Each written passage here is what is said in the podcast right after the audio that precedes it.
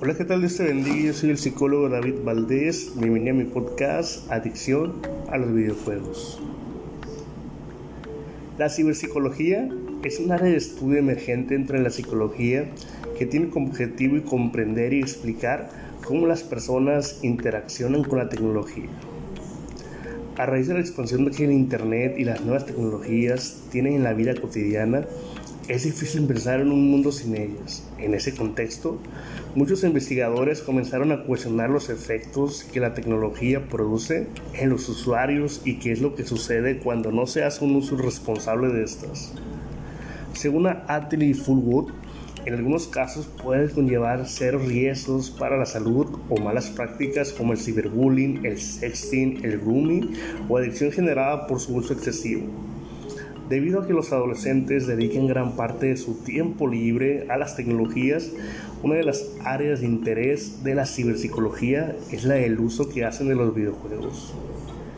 Para la mayoría de los adolescentes que tienden a buscar sensaciones nuevas y son los que más se conectan a Internet, jugar videojuegos es una forma de entretenimiento agradable y a menudo social y hoy en día, desde la declaración de la pandemia, con la restricción de los espacios abiertos y seguros donde se pueda jugar libremente, reforzó que se hayan concentrado en un lugar de entorno virtual y de entretenimiento online, con récords de jugadores, con las desarrolladoras regalando sus videojuegos y hasta con estudios de marketing realizando análisis de mercado que indican que saldrá favorecida una vez terminada esta crisis.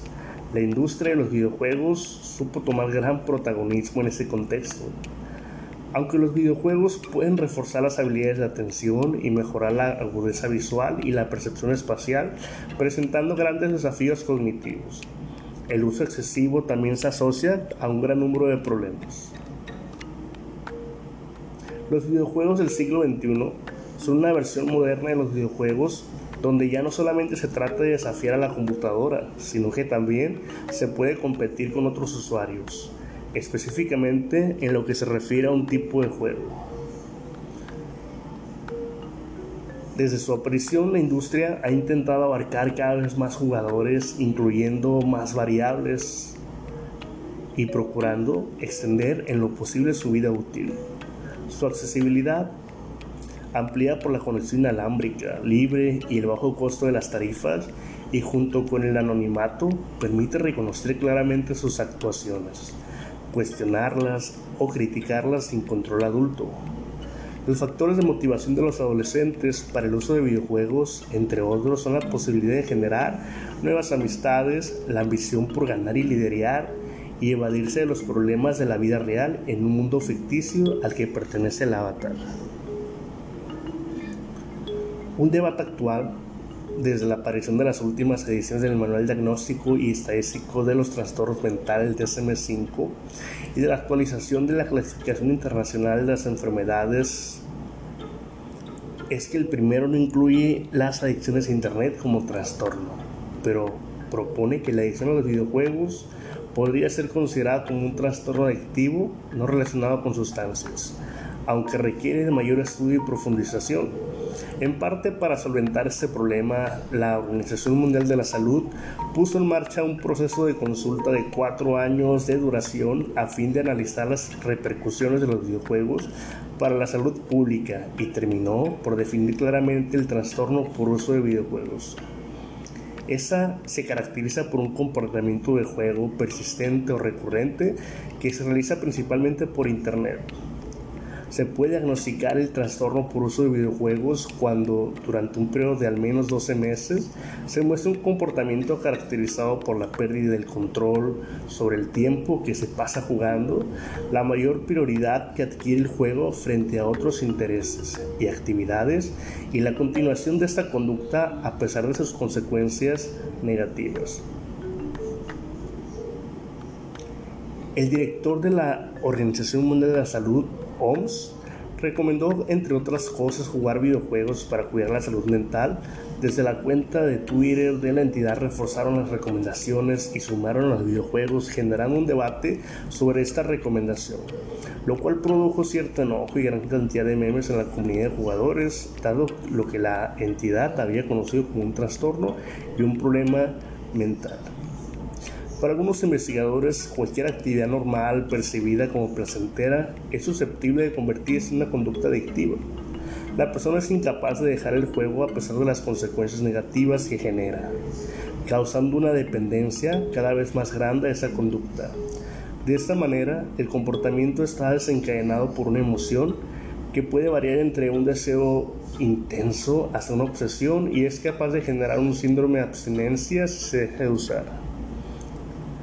Carboner señala que cuando el consumo no es continuado, la persona es capaz de interrumpir el juego en cualquier momento para dedicar un tiempo libre a otra actividad sin ningún problema. No obstante, cuando el consumo es exaltativo, dedica todo el tiempo posible a los videojuegos y es probable que se dejen otras actividades para dedicarse exclusivamente a los mismos.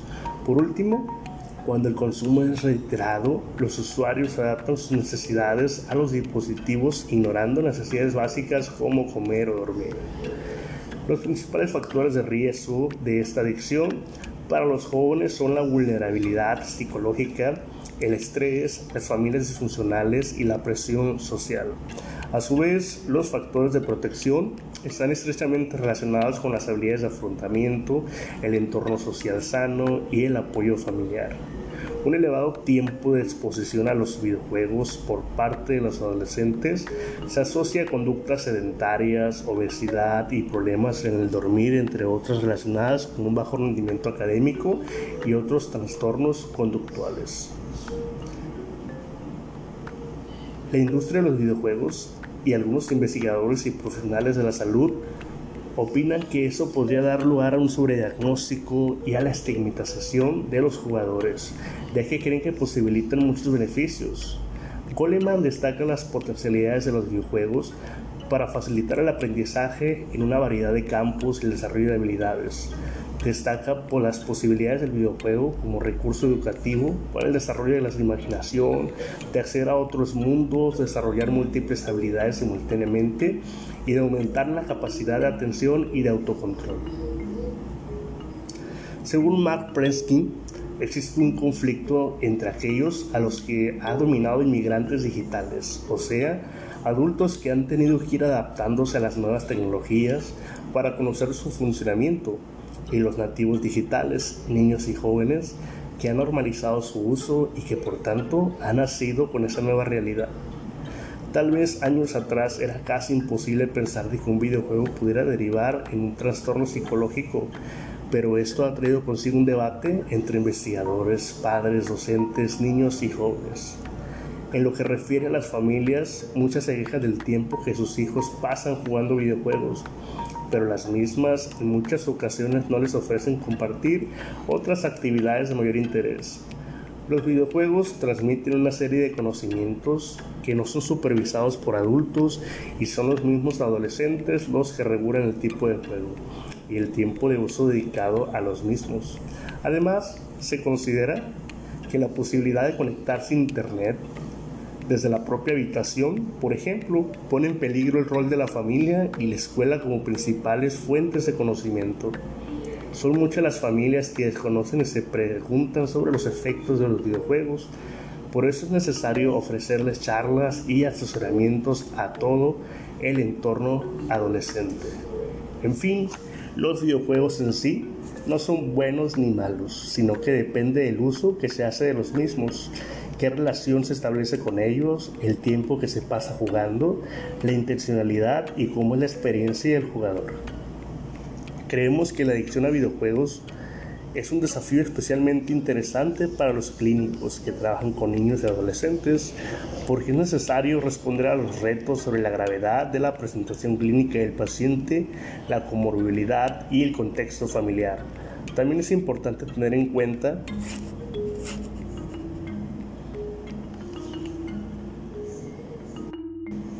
que ir a terapia no te crea ni te destruye, solamente te transforma. Recuerda que yo soy el psicólogo David Valdés, espero que hayas disfrutado mi podcast Adicción a los videojuegos, que tengas una vida ricamente bendecida.